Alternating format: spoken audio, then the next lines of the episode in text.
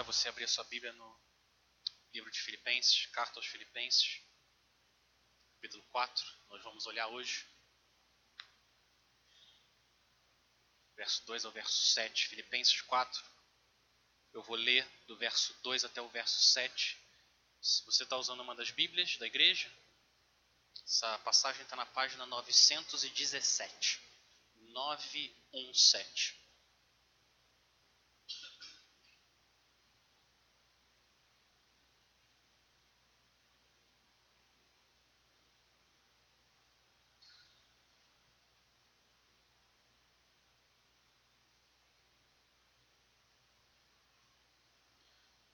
Filipenses, capítulo 4, a partir do verso 2, assim diz a palavra do Senhor. Que eu rogo a Evódia e também a Sintique é que vivam em harmonia no Senhor. Sim, e peço a você, leal companheiro de jogo, que as ajude, pois lutaram ao meu lado na causa do Evangelho com Clemente e meus demais cooperadores. Os seus nomes estão no livro da vida Alegrem-se sempre no Senhor. Novamente direi: alegrem-se. Seja a amabilidade de vocês conhecida por todos. Perto está o Senhor. Não andem ansiosos por coisa alguma, mas em tudo, pela oração e pela súplica, com ação de graça, apresentem seus pedidos a Deus. E a paz de Deus, que excede todo entendimento, guardará o coração e a mente de vocês em Cristo Jesus. Vamos orar mais uma vez.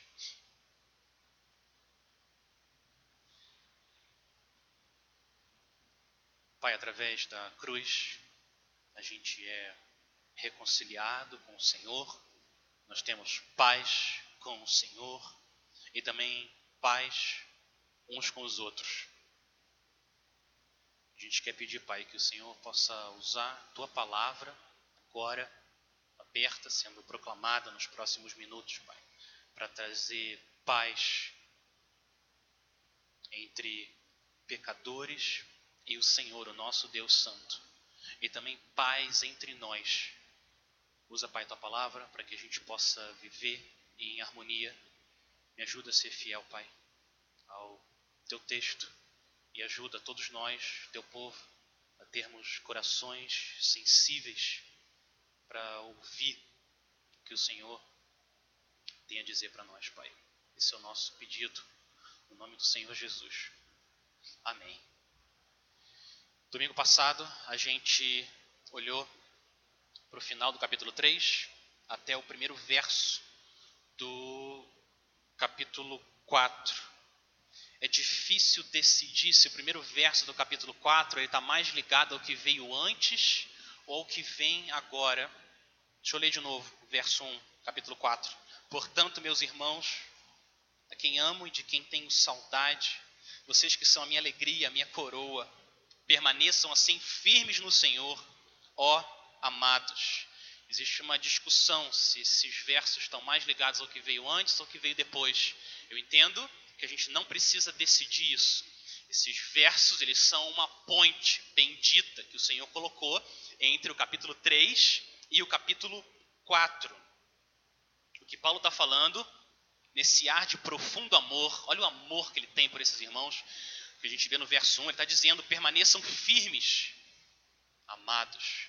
O que significa na prática que você permanecer firme, como a gente viu semana passada, é você buscar conhecer Cristo, conhecer Cristo mais e mais e seguir o exemplo do apóstolo Paulo, prosseguir para o alvo para o Senhor Jesus. Mas o que significa permanecer firme é também você ouvir Filipenses de 2 a 7, essas exortações amorosas do Espírito Santo e você abraçar elas pela fé. Isso que é permanecer firme na prática também. Então, o que eu quero ver com vocês são essas três realidades espirituais, do verso 2 até o verso 7. São realidades que aparecem na vida daqueles que permanecem firmes no Senhor. Eu não acho que Paulo fez de propósito, mas quando eu olho essa passagem aqui, que me vem à mente, Gálatas 5, 22 Lembra o fruto do Espírito? Qual que é a ordem? Fruto do Espírito. O amor, alegria e paz. Que é exatamente o que ele está falando aqui. Os primeiros dois versos falam sobre amor, os próximos dois, alegria, os próximos dois, paz. Então, eu não quero forçar a barra, mas eu entendo que na providência do Senhor é exatamente assim que essa passagem se divide: amor, alegria e paz. Se você tem essas realidades espirituais na sua vida, o que vai acontecer? Que você vai permanecer, você vai perseverar nas águas da fé. Agora, se isso não existe no nosso coração, o que vai acontecer é que a gente vai afundar na nossa fé. Essa importância que a realidade do amor e da alegria tem no coração de cada um de nós. Permanecer firme no Senhor é permanecer firme no amor, permanecer firme na alegria e permanecer firme na paz que só o Senhor Jesus pode dar. E eu digo para vocês com honestidade que a minha intenção no começo da semana era cobrir todos esses versos. A gente vê tudo isso hoje. Mas dois dias atrás, esse meu plano inicial, eu entendi, não é o plano do Senhor. Então, o que a gente vai fazer é dividir essa passagem. Cada domingo a gente vai ver uma realidade espiritual. O que a gente vai olhar hoje aqui é para o amor, a realidade espiritual do amor, dos versos 2 e 3. Vamos ler de novo, os versos 2 e 3. Que eu rogo a Evódia e também a Sintique é que vivam em harmonia no Senhor. Sim, e peço a você leal companheiro de jugo, que as ajude, pois lutaram ao meu lado na causa do Evangelho, com Clemente e meus demais cooperadores. Os seus nomes estão no livro da vida. Olha isso, a Bíblia é um livro realista. Ela fala de igrejas reais, onde tem pessoas reais, que têm problemas reais. A Bíblia é um livro realista. E o problema real aqui nessa igreja é a falta de harmonia entre duas mulheres, Evódia e Sintique. Paulo tem falado muito de unidade, de forma geral, para toda a igreja, mas agora chegou a hora dele ser mais específico, mais concreto. Existe um problema entre duas mulheres na igreja e chegou a hora de tratar isso. E esse não deve ter sido um problema qualquer. Ninguém sabe. Ninguém sabe hoje Ninguém sabe exatamente qual era o problema que estava acontecendo com a Evódia e com a Sintique. Mas Paulo entendeu que o conflito entre essas duas irmãs era sério o suficiente para ameaçar a unidade na igreja. Então ele traz esse problema para toda a igreja. Isso precisa ser resolvido. E chegou ao ponto dele escrever o nome delas numa carta que ia ser entregue para a igreja.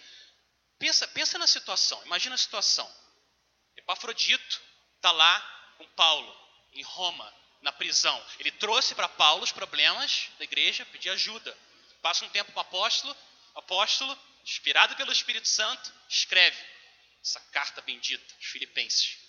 Afrodito volta para Filipos e traz a carta. Igreja, igreja, esse domingo vou ler carta do apóstolo Paulo. A igreja se reúne, a igreja se reúne, é o culto. A igreja se reúne e a carta vai começar a ser lida. Filipenses 1:1, não tinha os versos na época. Começa a ler. Meus irmãos, meus irmãos, ouçam, ouçam o que o apóstolo enviado pelo Senhor Jesus tem a dizer. Ele começa. Paulo e Timóteo, servos de Cristo Jesus, a todos os santos em Cristo Jesus que estão em Filipos, com os pastores e diáconos. Ele vai lendo, vai lendo, até que ele chega no capítulo 4. Portanto, meus irmãos, a quem amo, de quem tenho saudade, vocês que são minha alegria e a minha coroa, permaneçam assim firmes no Senhor, ó amados. E peço ao Douglas Campagnoli e ao José Lima que vivam em harmonia no Senhor. Olha isso, nomes reais, verdadeiros, que você conhece o rosto. José Lima e Douglas estão bem, não tem nenhum problema entre eles, servos do Senhor. Mas eu quis dar esse exemplo, que são pessoas que você conhece, você sabe o rosto. Não, não um problema abstrato, irmãos amados da igreja, estão passando por problema. Não era desentendimento qualquer e não era algo recente. que Paulo faz, ele usa o amor apostólico dele para trazer unidade para a igreja. Para a igreja, para a igreja glorificar o Senhor, ela tem que viver em unidade, em harmonia. É isso que dá testemunho para o mundo de que a gente se ama e o poder do evangelho é poderoso acima de qualquer entendimento humano. Antes de continuar, o que eu quero fazer agora, eu tenho uma pequena palavra breve para aqueles que foram machucados pela igreja, aqueles que estão desanimados, desencorajados com as igrejas locais. Por que, que eu quero dizer isso? Porque alguns de nós aqui, talvez eu pudesse dizer vários de nós aqui, já presenciaram tanto conflito na igreja que a sua esperança dos irmãos viverem em harmonia secou, igual o calor do verão. Você já viu conflitos tão sérios na igreja que a sua esperança disso realmente ser possível, realmente ser possível, de viver em harmonia, trazendo glória a Deus. Você fala, é impossível, isso aí está escrito, mas não tem mais como isso acontecer. Eu quero dizer para você algumas coisas. Primeiro, quero lembrar você que com o Senhor sempre há esperança. Sempre, sempre. O Senhor é poderoso para trazer harmonia e paz. Sempre há graça para aqueles que temem ao Senhor. Então eu quero dar algumas categorias bíblicas para você considerar antes de você desconsiderar a preciosa noiva de Cristo. Tá bom? Então você, meu irmão, minha irmã, que está desanimado, desencorajado com a igreja. A primeira coisa que eu quero dizer para você é o seguinte: a igreja é santa, mas ela está sendo santificada. Ela é santa, mas ela ainda está sendo santificada. Todos nós, sem exceção, a gente luta com o pecado. Então, cuidado, não tenha uma visão não realista da igreja local uma visão perfeccionista, não bíblica, do que, que é uma igreja. Enquanto Jesus não voltar, todas as igrejas locais vão ser imperfeitas. A igreja de Filipos não era perfeita, a igreja no Minnesota não é perfeita. Não somos perfeitos. A gente não ama Cristo como Cristo nos amou. A gente não não cuida dos irmãos como deveria. A gente ainda tem, cada um de nós aqui, paixões carnais dentro do nosso coração que faz a gente não agir com amor uns com os outros. E é por isso que às vezes existe conflito ao invés de harmonia na igreja do Senhor Jesus. Evode, Evódia e Sintique, elas eram servas do Senhor. Olha como Paulo fala delas, olha o verso 3. Olha como ele fala delas. Fala que elas lutaram com Paulo na guerra pelo Evangelho. Ele fala que o nome delas está escrito no livro da vida. Ou seja, Paulo está confiante que essas mulheres amam o Senhor. Elas são crentes verdadeiras.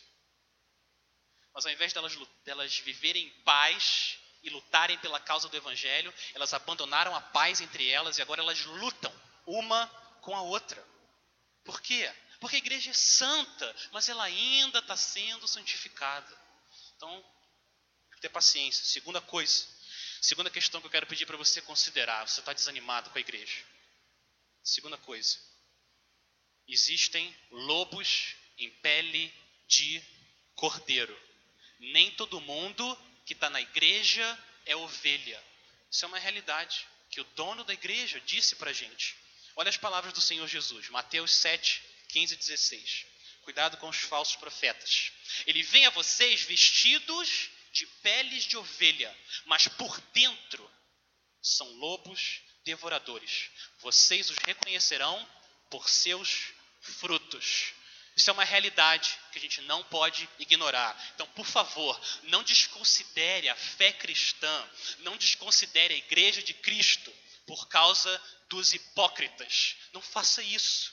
Existem pessoas que acabam entrando na igreja, mas elas não são parte do povo de Deus. O nome delas está escrito no hall de membros, mas não está escrito no livro da vida. Isso é uma realidade que a Bíblia coloca. A gente não deveria se surpreender. A gente se entristece, mas não se surpreender. Então, nem todo mundo, lembre disso, nem todo mundo que esteve ou está na igreja é cristão verdadeiro. Então, por um lado, não fica duvidando da salvação de todo mundo o tempo todo. Não faça isso. Mas também não assuma que todo mundo que foi batizado nasceu de novo e vive uma vida cheia de frutos, como se fosse uma árvore boa. Não assuma isso também. A realidade aqui nesse mundo é que muitas vezes entram pessoas que não experimentaram o novo nascimento. Você tem que considerar essa realidade antes de descartar a preciosa noiva do Senhor Jesus. Esse é meu apelo para você. Não abandone as ovelhas por causa dos bodes infiltrados. Terceiro, terceira coisa, quero pedir para você: não assuma que todas as igrejas são iguais. Não assuma isso. Não assuma que todas as igrejas são iguais. Nem todos os lugares que tem uma placa, igreja evangélica, amam o evangelho.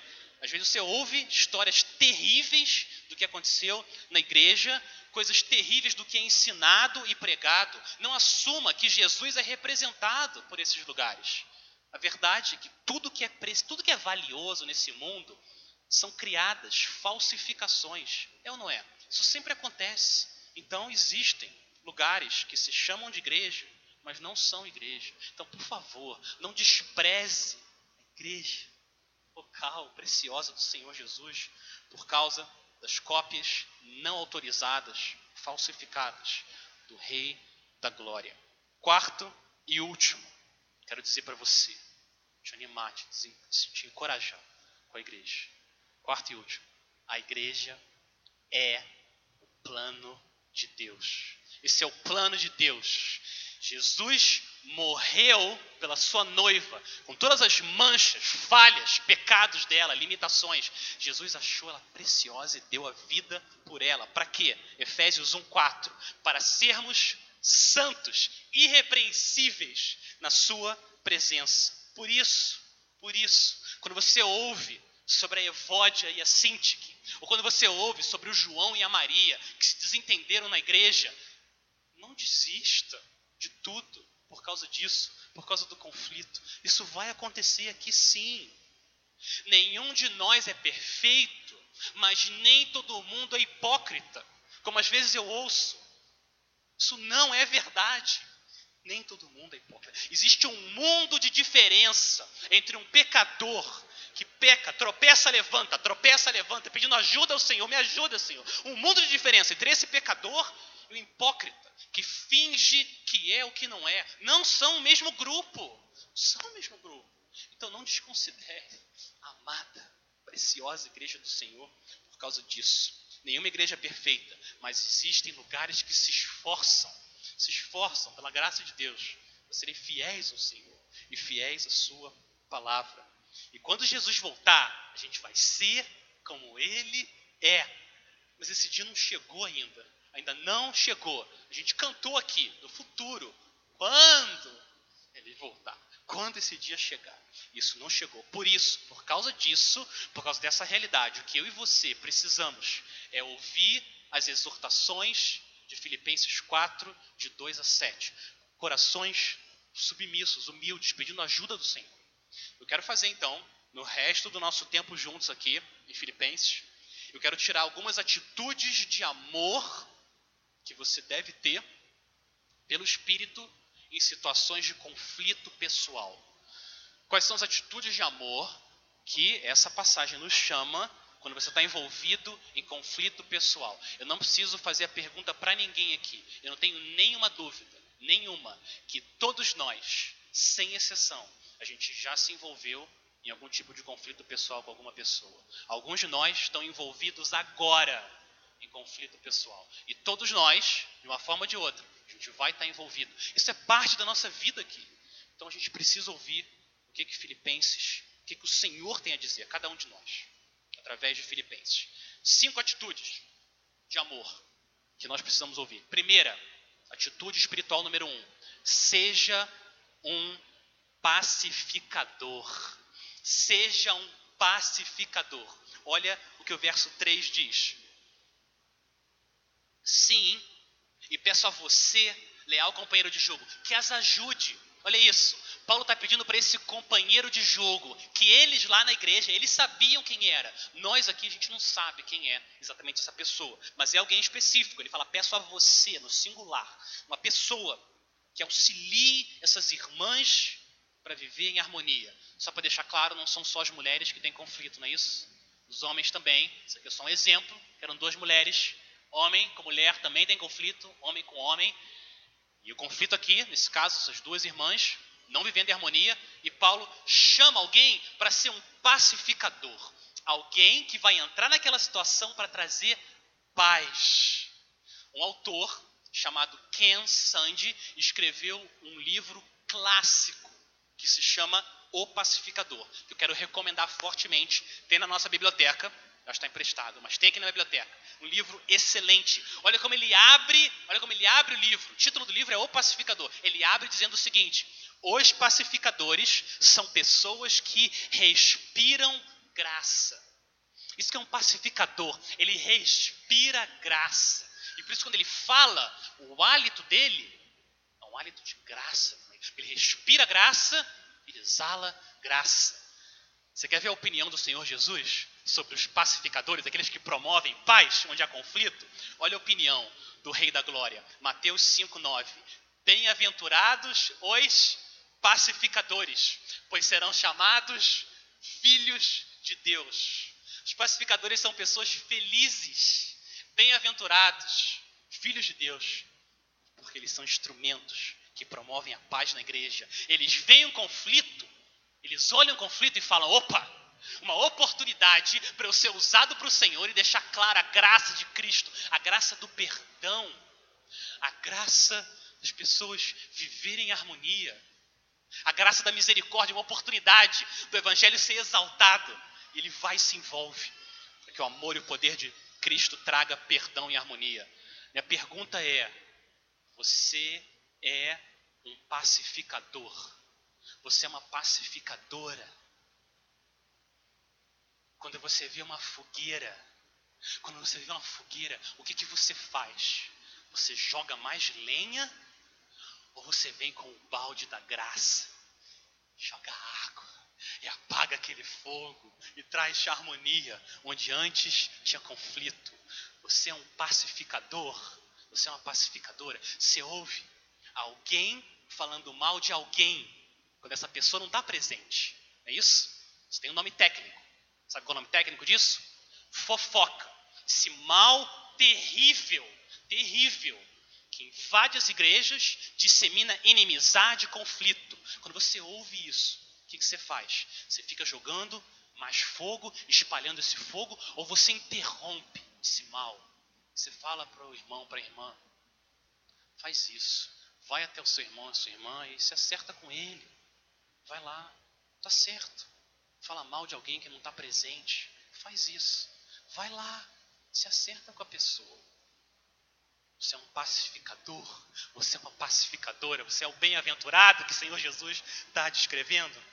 Então, esse é meu apelo para vocês, em nome de Jesus, por causa de Filipenses, seja um pacificador. Deus ama usar pacificadores para trazer harmonia. É isso que está acontecendo aqui em Filipenses. Pacificadores que trazem harmonia para a igreja. Dissipa a raiva, traz paz onde antes tinha conflito. É isso que o Senhor faz. Atitude número um. Segunda atitude, eu quero colocar para você. Segunda atitude que a gente aprende. Corrija em amor. Corrija, corrija alguém em amor. Olha o tom que Paulo usa. Olha o tom que Paulo usa para corrigir essas irmãs. Primeiro, olha o verso 1. O verso 1 não se aguenta, não se aguenta de tanto amor. Olha isso. A igreja é a alegria dele, é a coroa dele, ele ama eles, ele está com saudade. Olha quanto amor. No verso 3, ele fala que essas irmãs lutaram com ele pelo Evangelho. Ele lembra as coisas boas que o Senhor fez através delas ele vem com amor, ele reconhece as coisas boas também. Essa é uma característica do pacificador. Ele não chega destruindo, ele chega construindo. Construindo paz, construindo amor. Ele corrige de uma forma mansa. O que, que adianta? O que, que adianta você falar a verdade se você entrega o presente da verdade num pacote de ódio? Parece uma bomba que vai explodir. Quem que recebe? Quem que recebe? Pensa em você. Pensa, pensa quando você é corrigido e alguém vem de forma agressiva para te corrigir. É fácil ouvir o que você está ouvindo. Muitas vezes até é verdade. É difícil. Difícil a gente ouvir quando a correção vem em forma de humilhação, machucando a gente com palavras. Que diferença tem quando alguém vem te corrigir um coração manso, humilde, em amor, querendo te desviar do erro, te desviar do caminho da morte, trazer você de novo para perto de Jesus. É ou não é? Não é muito mais fácil você ouvir o que você precisa ouvir? Eventualmente, você tem que ser firme. Acontece isso. Mas seja firme com gentileza também. Pensa na ilustração né, do sabonete molhado. O sabonete molhado, se você aperta demais, ele escapa de você. Se você segura o sabonete com a mão muito aberta, ele, ele cai também. Então, é uma mistura de firmeza e gentileza para ele ficar na sua mão. A gente tem que fazer a mesma coisa quando a gente vai corrigir os nossos irmãos. A gente corrige em amor. Gálatas 6:1. Irmãos, se alguém for surpreendido em algum pecado, vocês que são espirituais deverão restaurá-lo com mansidão. Restaurar com mansidão, com amor. O pacificador tem que lembrar que ele também é um pecador, que precisa de graça. Ele não chega por cima, ele chega pelo lado. Pelo lado, braço, mesmo nível. Dois pecadores, um querendo ajudar o outro a andar a vida andar de uma maneira que glorifica ao Senhor. Um pecador ajudando outro pecador a andar com o Senhor. Muitos irmãos, muitos de nós foram machucados, tiveram as suas feridas aumentadas, porque alguém chegou para corrigir e não foi com amor. Foi de forma agressiva. Eles tinham parte da culpa, mas a justiça foi oferecida sem o tempero da misericórdia. E por causa disso, eles são machucados, mais ainda, ao invés de corrigidos, fica difícil de engolir. Alguns de vocês passam por essa experiência no trabalho, vocês têm que lidar com gente no trabalho que só corrige brigando, só corrige gritando. Tem muita gente que cresce com pais assim. Sempre que o pai ou a mãe for corrigir, é sempre brigando. Não tiveram essa experiência do que, que é correção em amor. O meu apelo para você é, primeiro, eu quero dizer que eu lamento muito por essa experiência sua, eu lamento, mas eu quero fazer um apelo para você. Quebre esse ciclo, interrompa esse ciclo, não replica a maneira como você ouviu a correção sendo feita com você no trabalho, com você em casa. Faça isso. Interrompa esse ciclo. Seja um pacificador, igual o Senhor Jesus. Manso, humilde de coração. Seja um pacificador verdadeiro. Agora, eu quero lembrar você também o seguinte: essas atitudes que eu falei aqui, essas duas atitudes, seja um pacificador e corrija em amor, ela vale para quando você está fora do conflito e o Senhor te levanta de alguma forma para você entrar e ajudar, mas vale também quando você é parte do conflito. Você é parte do conflito e tem que corrigir alguém, tentar corrigir alguém em amor. Faça isso também. Faça em amor. Faça em mansidão. Quando você estiver no lugar da Evódia, quando você estiver no lugar da Sintique, seja também um pacificador, mesmo dentro do conflito. E o Senhor dá graça, porque Deus ama, Deus se deleita em usar pacificadores para criar harmonia na igreja. Sabe por quê? Porque uma igreja unida glorifica o Senhor, exalta o nome dele. E o contrário também é verdadeiro. Uma igreja dividida perde completamente o poder de testemunhar de Cristo. Quem que vai ouvir alguém falando uma mensagem que traz paz entre você e Deus, se você não consegue nem ter paz com a pessoa do seu lado? É ou não é? Poder da nossa testemunha vai por ralo abaixo.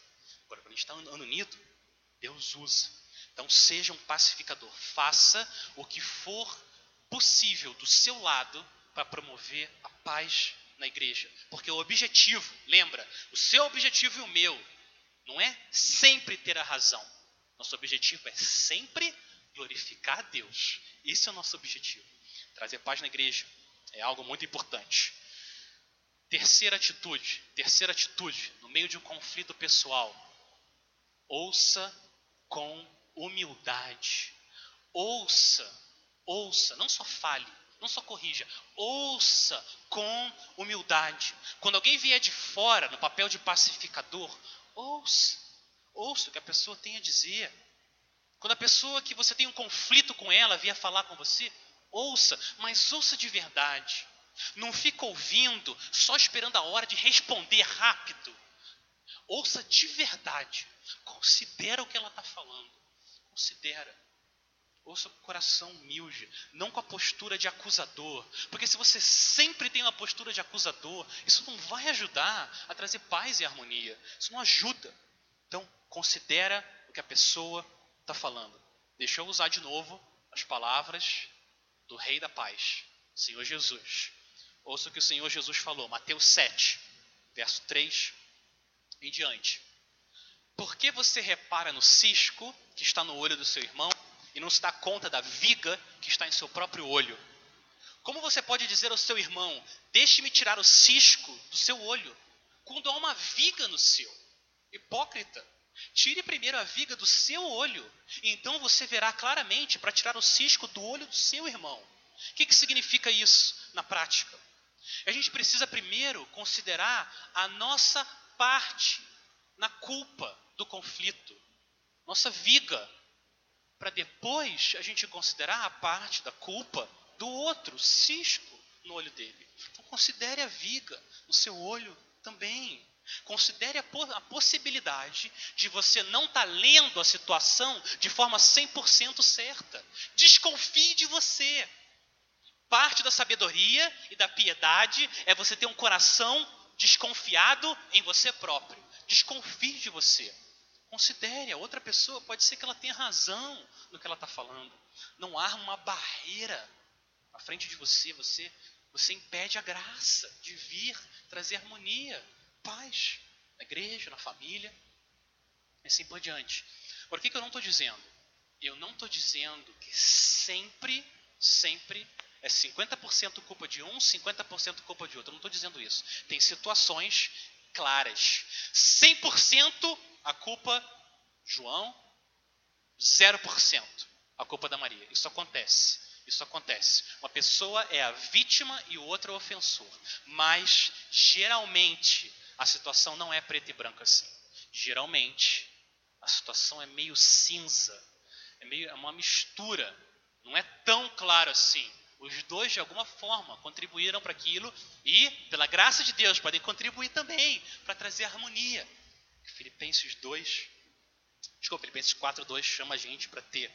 Então, perdoe, considere a possibilidade de você ter que pedir perdão também e você perdoar. Quando isso acontece, quando o perdão existe, o Senhor que nos perdoa é glorificado. Fica mais claro que as pessoas querem glorificar Ele, viver em harmonia, do que um ter razão e querer que a sua vontade prevaleça.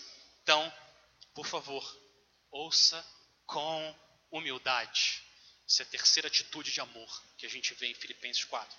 Quarta, quarta atitude que você deve considerar para glorificar a Deus em conflitos pessoais. Procure ajuda quando for necessário. Procure ajuda quando for necessário. Em alguns casos, a coisa mais santa que você pode fazer é chamar alguém para te ajudar. Alguém que possa orar, que possa se envolver naquela situação e tentar ser usado pelo Senhor para trazer paz e harmonia. Olha a maneira como Paulo está lidando aqui com a Evódia e a Síntica. Olha a maneira. Ele podia ter parado no verso 2, é ou não é? O verso 2. O que eu rogo a Evódia e também a Sintique é que vivam em harmonia no Senhor. Ponto. Podia ter parado aí. Falei, Evódia, Sintique, vivam em harmonia no Senhor. Pronto. Alegre-se sempre no Senhor. Outra vez eu digo alegre-se. Podia. Podia ter feito isso. Mas ele não fez isso. Verso 3 está aqui. Olha o verso 3. Sim, e peço a você, leal companheiro de julgo, que as ajude. Paulo entendeu que nessa situação era necessário alguém de fora vir e ajudar a trazer paz e harmonia para aquela situação. É muito melhor, muito melhor você pedir a ajuda de alguém de fora e viver a alegria da harmonia do que viver no pecado e no conflito. Então peça a ajuda de alguém de fora. Deixa eu deixar claro para vocês aqui, meus irmãos. Você não está atrapalhando a vida do seu irmão, da sua irmã, quando você pede ajuda. Muitas vezes as pessoas, né, por um coração bom, poxa, eu não queria incomodar. Eu entendo isso, mas você não está incomodando. Sabe por quê? Vou falar para você. Porque quem ama o Senhor, ama ver os irmãos em paz. Ama. Eles veem essa, essa, essa oportunidade, essa situação, como uma oportunidade de ver o Senhor sendo glorificado. Eles querem abençoar o povo de Deus. Eles querem ajudar. Então, você não está atrapalhando. Muitas vezes, a coisa mais santa que você pode fazer é pedir socorro, pedir ajuda para alguém se envolver e trazer paz. Muito bem. Deixa o orgulho de lado.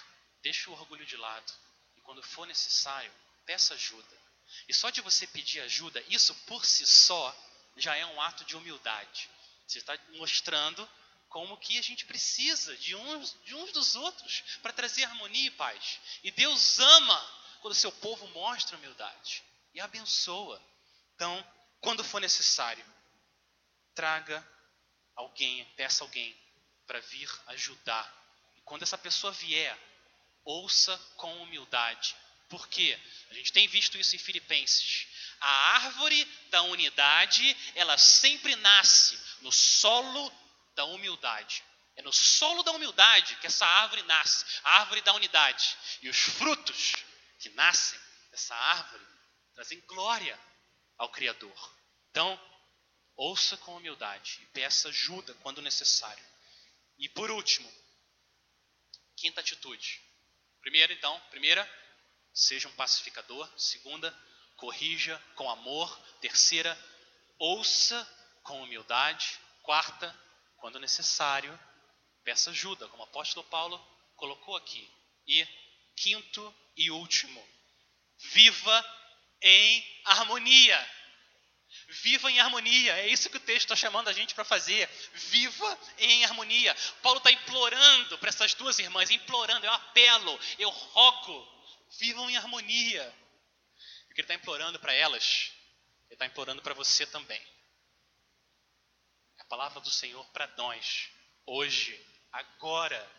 Vivam em harmonia.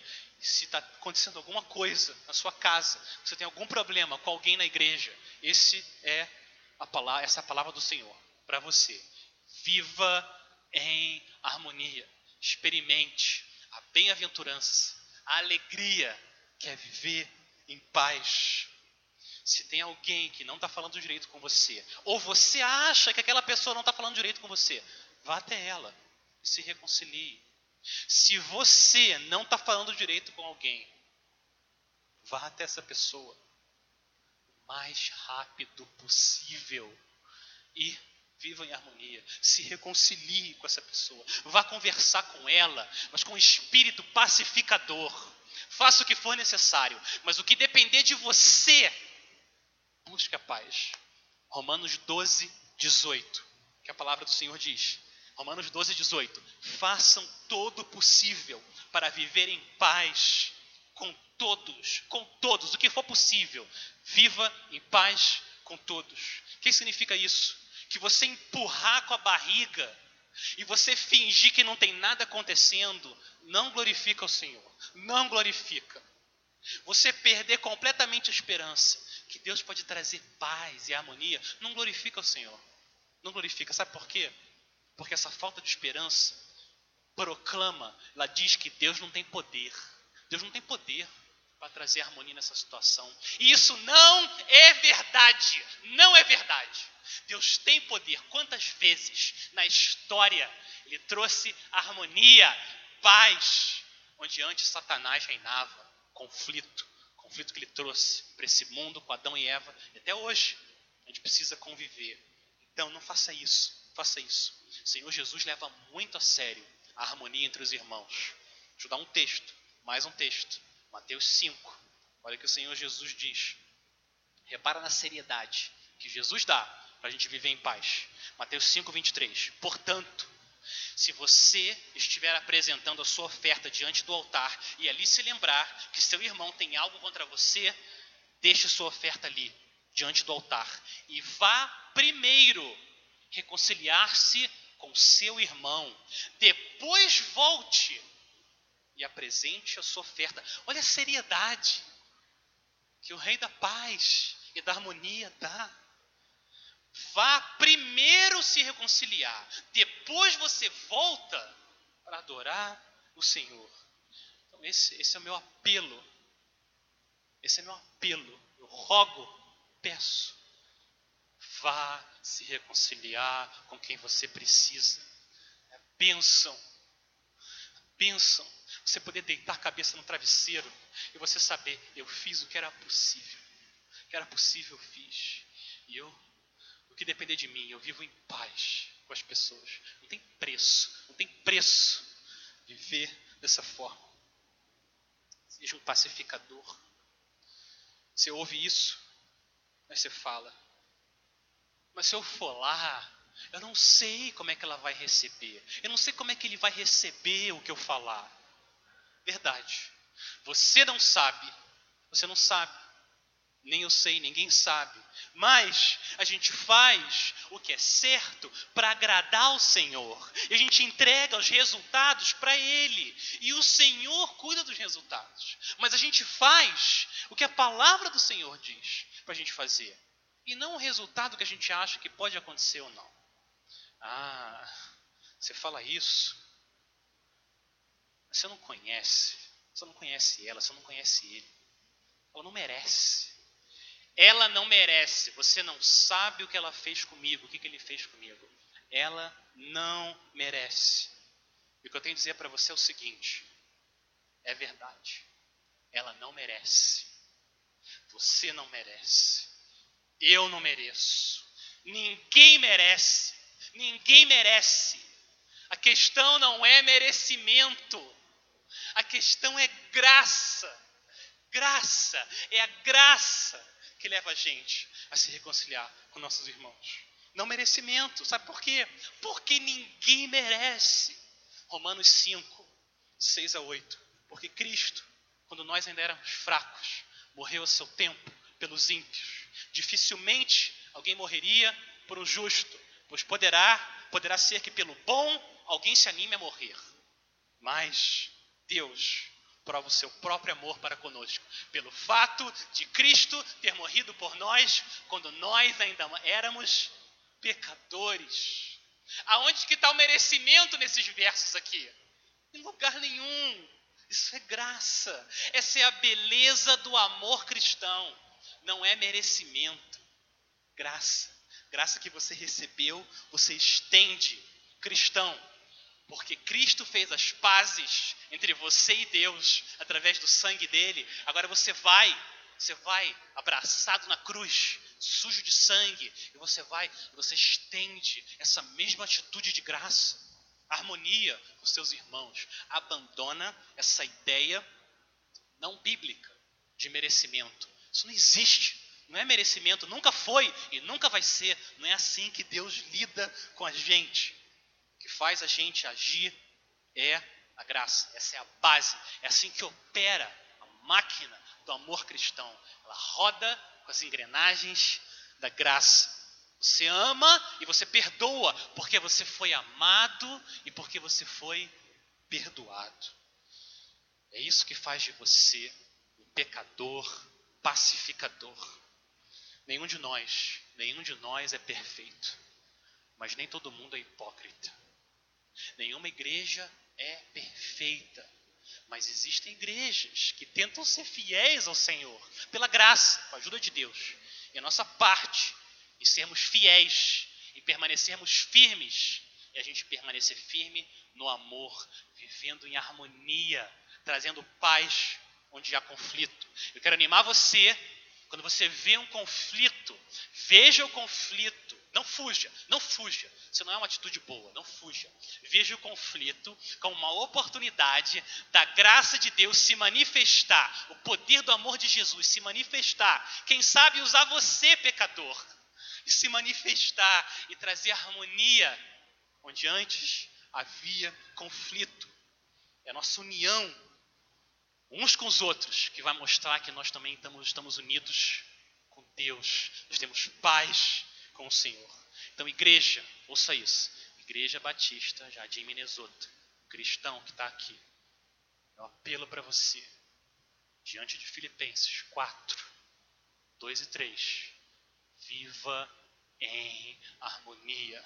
Com quem que você precisa falar urgente? Com quem? Vá pela graça de Deus, vá com o espírito pacificador e traga harmonia. Com Deus, com Deus, com o Senhor, sempre há esperança. Então, por causa da graça, para a glória dele, vá, vá.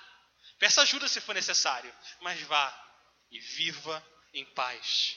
Pacificadores respiram a graça e exalam a graça cada um de nós, poder do Espírito, a gente possa ser pacificador, pacificadoras do reino de Deus. Vamos orar? Vamos orar e pedir para o Senhor fazer esse milagre no nosso meio.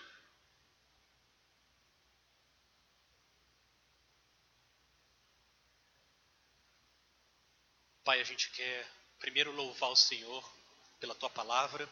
O Senhor não nos entrega aos nossos pecados, o Senhor não nos entrega aos nossos conflitos.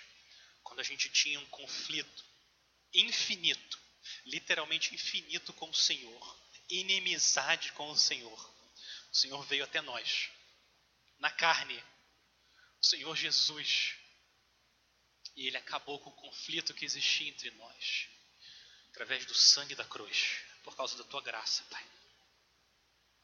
E a gente Através dele a gente tem paz com o Senhor. Justificados, pois, pela fé, temos paz com Deus. O nosso pedido agora, Pai, é que o Senhor quebrante os nossos corações. Quebranta, Pai, o nosso orgulho. Traz paz aonde não há paz, Senhor.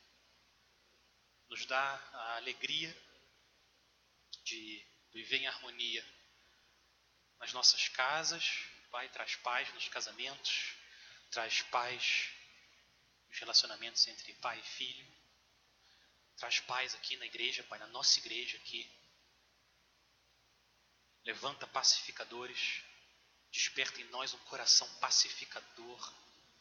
E nos ajuda, Pai, nos ajuda. A gente depende do Senhor para viver em harmonia. Porque é vivendo em harmonia que a gente glorifica o Senhor, o Deus da paz. A gente quer agora, Pai, pedir a tua ajuda para cantar essa última música em espírito e em verdade. Que a gente se lembre, Pai, o alto preço que foi pago para a gente ser um só no Senhor. Esse é o nosso clamor por causa do poder do Teu Espírito Santo e por causa da cruz. No nome do nosso Senhor da paz, o Senhor Jesus. Amém.